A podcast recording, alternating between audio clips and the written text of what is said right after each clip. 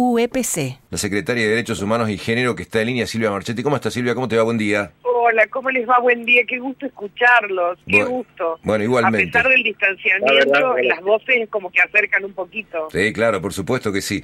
Bueno, primero como concepto general, ¿cómo se pararon para trabajar desde la Secretaría de Derechos Humanos y Género ante, ante el distanciamiento, ante la virtualidad? Bueno, nosotros este, durante años, en años anteriores, hemos venido trabajando mucho con talleres en las escuelas, con docentes y con estudiantes. Bueno, y en algunos casos con familias. Por supuesto que este año nos dificultó eso, por supuesto, nos impidió, no, no es que nos dificultó. Entonces pensamos en seguir con estos espacios de formación ya con docentes o con delegados y delegadas o con compañeros de los consejos y compañeros militantes más cercanos a cada uno de, de los consejos de- departamentales. Entonces, en realidad, a nosotros la virtualidad nos favoreció muchísimo, muchísimo, muchísimo, porque, por ejemplo, nosotros el año pasado comenzamos con un grupo de promotores ESI. Los promotores ESI son compañeros y compañeras designados por, por cada grupo de la delegación que han recibido durante todo este año una formación para el año que viene ya empezar a protagonizar acciones, campañas, actividades en su propio departamento. El año pasado pudimos hacer un solo encuentro porque, bueno, las actividades de las escuelas, las actividades del gremio en general, las actividades de la delegación en, parti- en particular entorpecieron. Este año hicimos seis encuentros Claro. y ahora los primeros días de diciembre terminamos con otro porque también lo otro que permite la virtualidad es que uno puede reunirse una hora y media. Claro. Cuando vos lo haces presencial, no podés hacer venir compañeras o compañeros de la otra punta de la provincia y para una actividad que dure una hora. Tenés que preparar una actividad de cuatro horas. Entonces, la virtualidad en ese sentido, dos horas, rápido, conciso, todo el mundo se conecta y a las dos horas ya está desocupado y y en su casa, digamos. Bien. Entonces, eso. Y otra cosa maravillosa, perdóname una pequeña anécdota. Bueno, en nuestro sindicato, que son muchas mujeres, nos ha pasado muchas veces, muchas veces, esto de una mamá con su niñito en brazos participando de la formación Claro, o de la reunión, claro. o, o sentado con sus hijos pintando en la mesa y participando de la formación.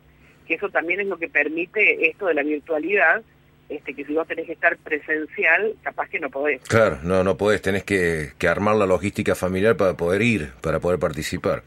Eh, Claro. ¿cómo, ¿Cómo han trabajado esta formación? Es decir, ¿quiénes serían estos promotores y cuál es el trabajo que les toca a partir de la formación que han tenido este año? Bueno, nosotros trabajamos con este grupo de promotores de ESI y también arrancamos con un grupo de promotores de derechos humanos. En realidad es para que tanto los temas de educación sexual integral como los temas de derechos humanos en general sean apropiados por todos los compañeros y compañeras de toda la provincia. Digo, si hay algo que en esto no tenemos que sentir es competencia para abordar estos temas. O sea, si alguien hace cualquier cosa en cualquier punto de la provincia, que podamos tener una red para enterarnos y para participar, que esa es otra de las cosas que también nos permite la virtualidad.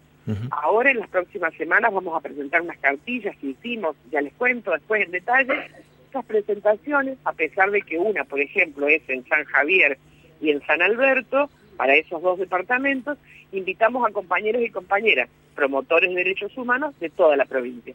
Esos promotores tienen, como su palabra le indica, lo indica, la- la- el objetivo de promover actividades vinculadas con ESI y con derechos humanos responder dudas, responder consultas, generar cosas. Por ejemplo, una de las cosas que salió de estas reuniones de derechos humanos es generar cartillas de trabajo para el año que viene con problemáticas de derechos humanos vinculadas con cada una de las regiones. El norte cordobés, por ejemplo, nos pide que hagamos una cartilla que, donde abordemos agua, tierra y, y protección del monte nativo. Eh, eh, estas cartillas que se generan son cartillas de discusión y de formación, este, podríamos decir, político-pedagógica, digamos. No son actividades para el aula, Sí. ¿no? O, o sea que Son esto, para que uno se forme, Claro. pero lee y discuta. o sea que son como referentes locales que cada delegación Exacto. pone a disposición de los docentes. Exacto, exacto. Además, bueno, hemos estado discutiendo algunos protocolos de actuación en algunas circunstancias. Entonces, por ejemplo, si en una escuela, que nos está pasando muchísimo ahora, hay un alumno o una alumna este, que, que, le dice a su docente que no quiere, que no es esa persona como la han llamado hasta ahora, por ejemplo, no, yo no soy Juan Pablo, soy Florencia, este, ¿cómo actúo? Bueno, y eso lo hemos, los protocolos los hemos socializado para que todo el mundo sepa cómo actuar. Por supuesto que nos consultamos, pero ya tiene una certeza y una fortaleza de cómo dar una respuesta a las personas de esa escuela, ¿no? Está bien. Esas cartillas, esos videos son producciones locales, las manejan ellos, también las consultan con la secretaría, ¿cómo lo trabajan? Bueno, la primera cartilla que nosotros elaboramos fue la de Más Juicios, Más Democracia, hablando del juicio número 12, que comenzó hace un mes y medio más o menos. Sí. Eh, una de las víctimas de ese juicio es un docente, un trabajador de la educación, digamos, que era preceptor en la Escuela Nuestra Señora de Loreto. Así que bueno, generamos una cartilla como para pensar en qué nos ayudan esto de los juicios a los genocidas en un proceso democrático, porque parecería que es algo ajeno a nosotros y a nosotras. Entonces, bueno, eh, ¿cómo hacemos para, para enterarnos de las cosas? ¿Cómo hacemos para transformar estas cosas que parecerían parte del pasado en una memoria activa actual? Claro. Entonces ahí hay una serie de datos, hay una serie de, de, planteos con respecto a la memoria y con respecto a la necesidad de profundizar la democracia.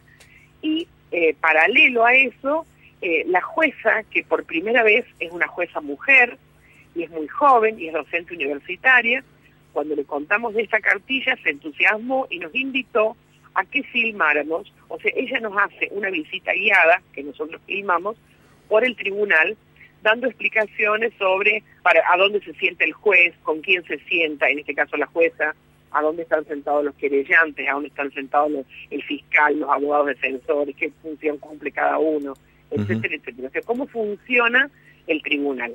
Y además se le hicieron ahí preguntas que nosotros habíamos pedido que algunos docentes le hicieran a sus alumnos. Por ejemplo, unos pibes de primaria le preguntan cómo hace ella para ser neutral. Mm, bueno, ella responde ese tipo de cosas. Así que bueno, es un video siempre pensando en esto, ¿no? No sé si es un material que sirve específicamente para trabajar en el aula, pero nos sirve a nosotros para tener ideas, para tener posicionamiento, para tener claridad con respecto a algunos temas y para después definir las estrategias pedagógicas que querramos. ¿Se pudo trabajar en, en la virtualidad con los chicos el, el, tema de la ESI? Teniendo en cuenta que, bueno, eh, ahí sí la virtualidad generó dificultades y por ahí la, la, necesidad de ser muy puntuales respecto de los contenidos. Exacto. Mm, y, y, y, en ese sentido, en, en, la necesidad de ser puntuales sobre otros contenidos que históricamente son considerados esenciales, ¿dónde quedó la ESI? Y quedó medio relegada, mm. quedó medio relegada, porque en realidad este, son temas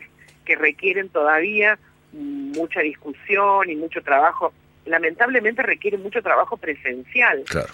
Porque tenemos que conversar, porque tenemos que debatir, porque tenemos que ponernos de acuerdo cuando decimos algunas palabras, qué es lo que estamos diciendo, porque digamos que hay algo que, que no podemos hacer cuando enseñamos ESI, es enseñarlo igual que si enseñamos una fórmula matemática. claro.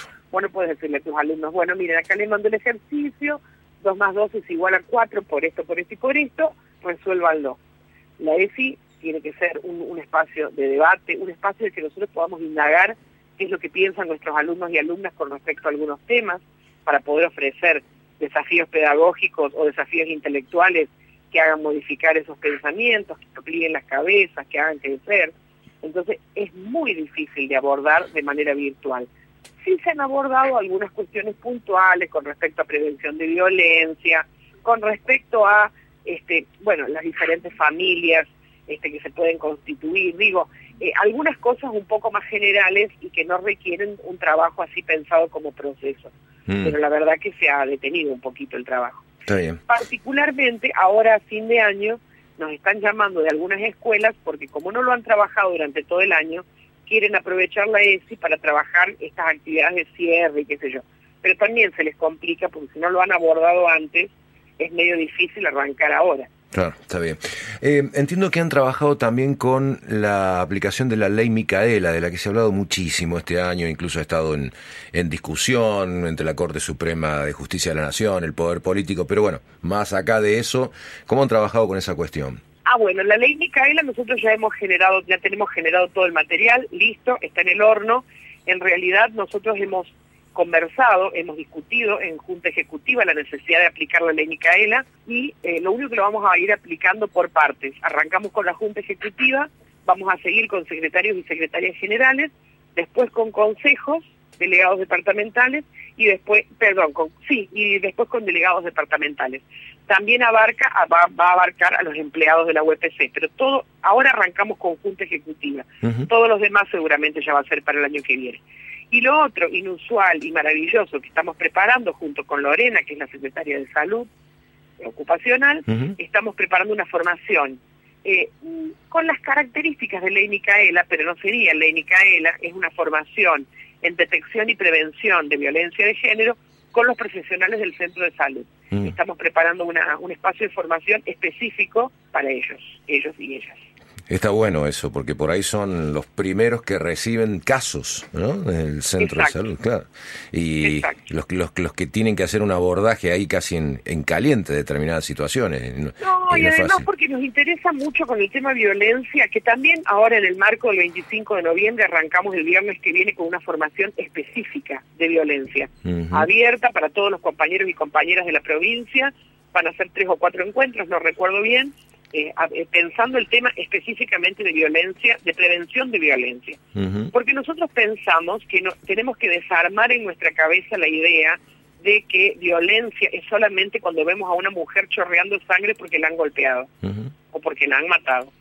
Sí, sí, ¿no? Hay un montón de pequeñas violencias que se viven en la casa, en los lugares de trabajo, que tenemos que aprender a detectarlas para eliminarlas, porque a veces son fáciles de eliminar, simplemente con decir, che, esto no está bien, esto es violencia, a veces se eliminan. Miren, nosotros ya lo habremos contado, me parece que ya lo hemos hablado, cuando los chistes, mm. los chistes fuera de lugar, los chistes groseros, los chistes incluso con el colectivo de la diversidad, nos ha pasado hace poco en una escuela, en, en el grupo de profesores, un profesor este, pone un chiste de muy mala calidad, digamos, con respecto a la diversidad sexual, y una profesora, justamente promotora de eso, y le dice, mira, dice, me parece desafortunado esto, ya no tenemos que hablar así, de esta manera, no atrasemos, nosotros estamos, por supuesto que esa persona se enojó mucho y le dijo barbaridades, pero ella una de las cosas que plantea es que al haber recibido toda una formación con un grupo de compañeros,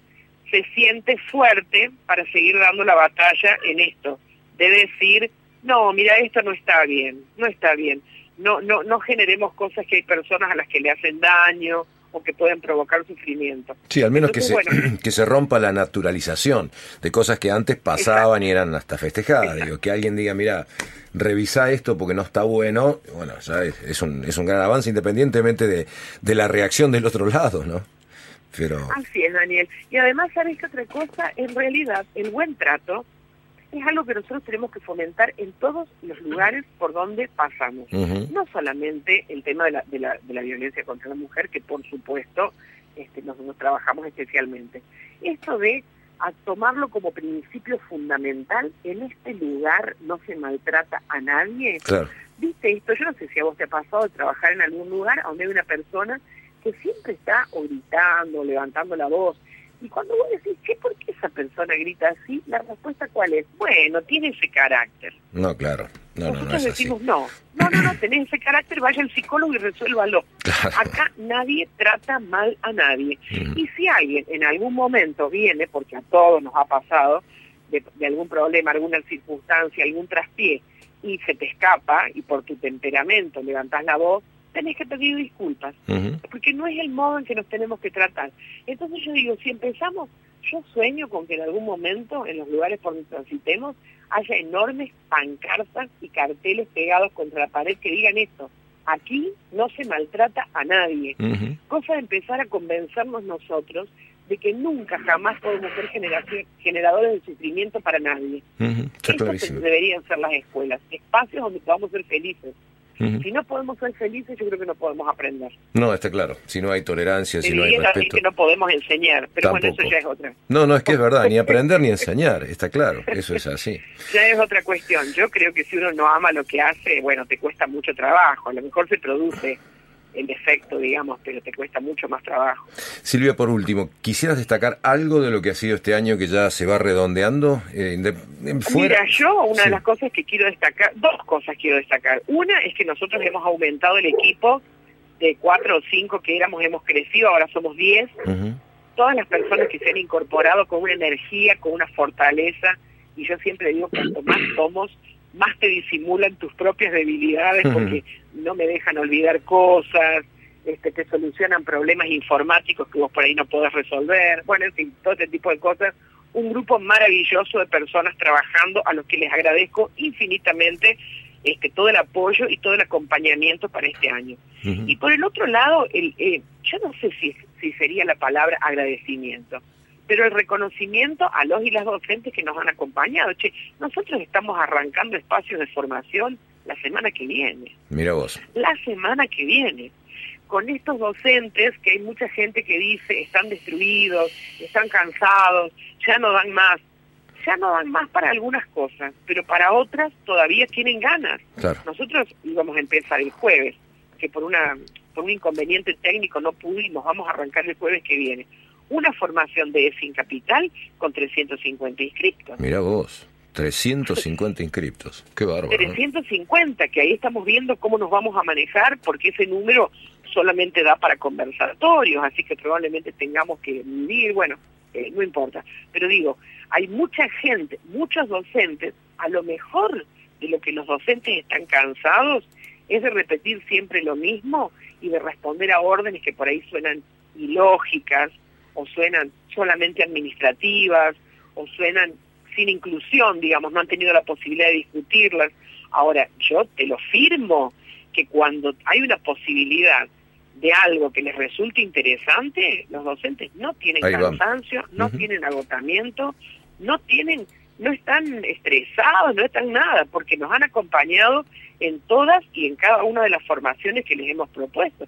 El otro día, con el grupo de promotores, hicimos una, una charla de diversidad con familias en transición. Éramos 100 compañeros, compañeros y compañeras.